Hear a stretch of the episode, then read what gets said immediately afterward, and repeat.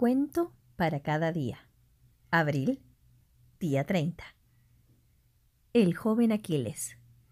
Segunda parte y final de la historia. Pasaban los días y los hermanos de Aquiles ya sabían alimentarse solos, pero él permanecía sentado en el nido, aterrorizado, sin siquiera atreverse a mirar hacia abajo. Entonces, su padre tuvo una idea.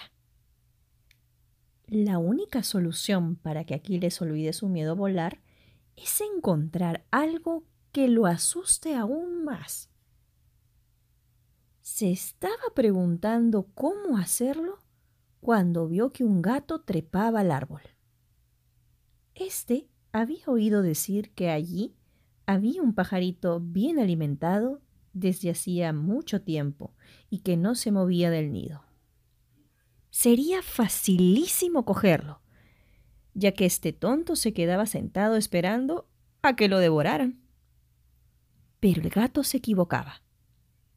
Al ver sus dientes puntiagudos, sus largas zarpas y sus ojos amarillos, Aquiles se asustó tanto que se subió al borde del nido y se dejó caer. Antes de haber entendido lo que pasaba, volaba no solo se libró de las zarpas del gato, sino que también descubrió el placer de volar. ¡Qué tonto he sido! se dijo yendo de una rama a otra con tanta ligereza como sus hermanos.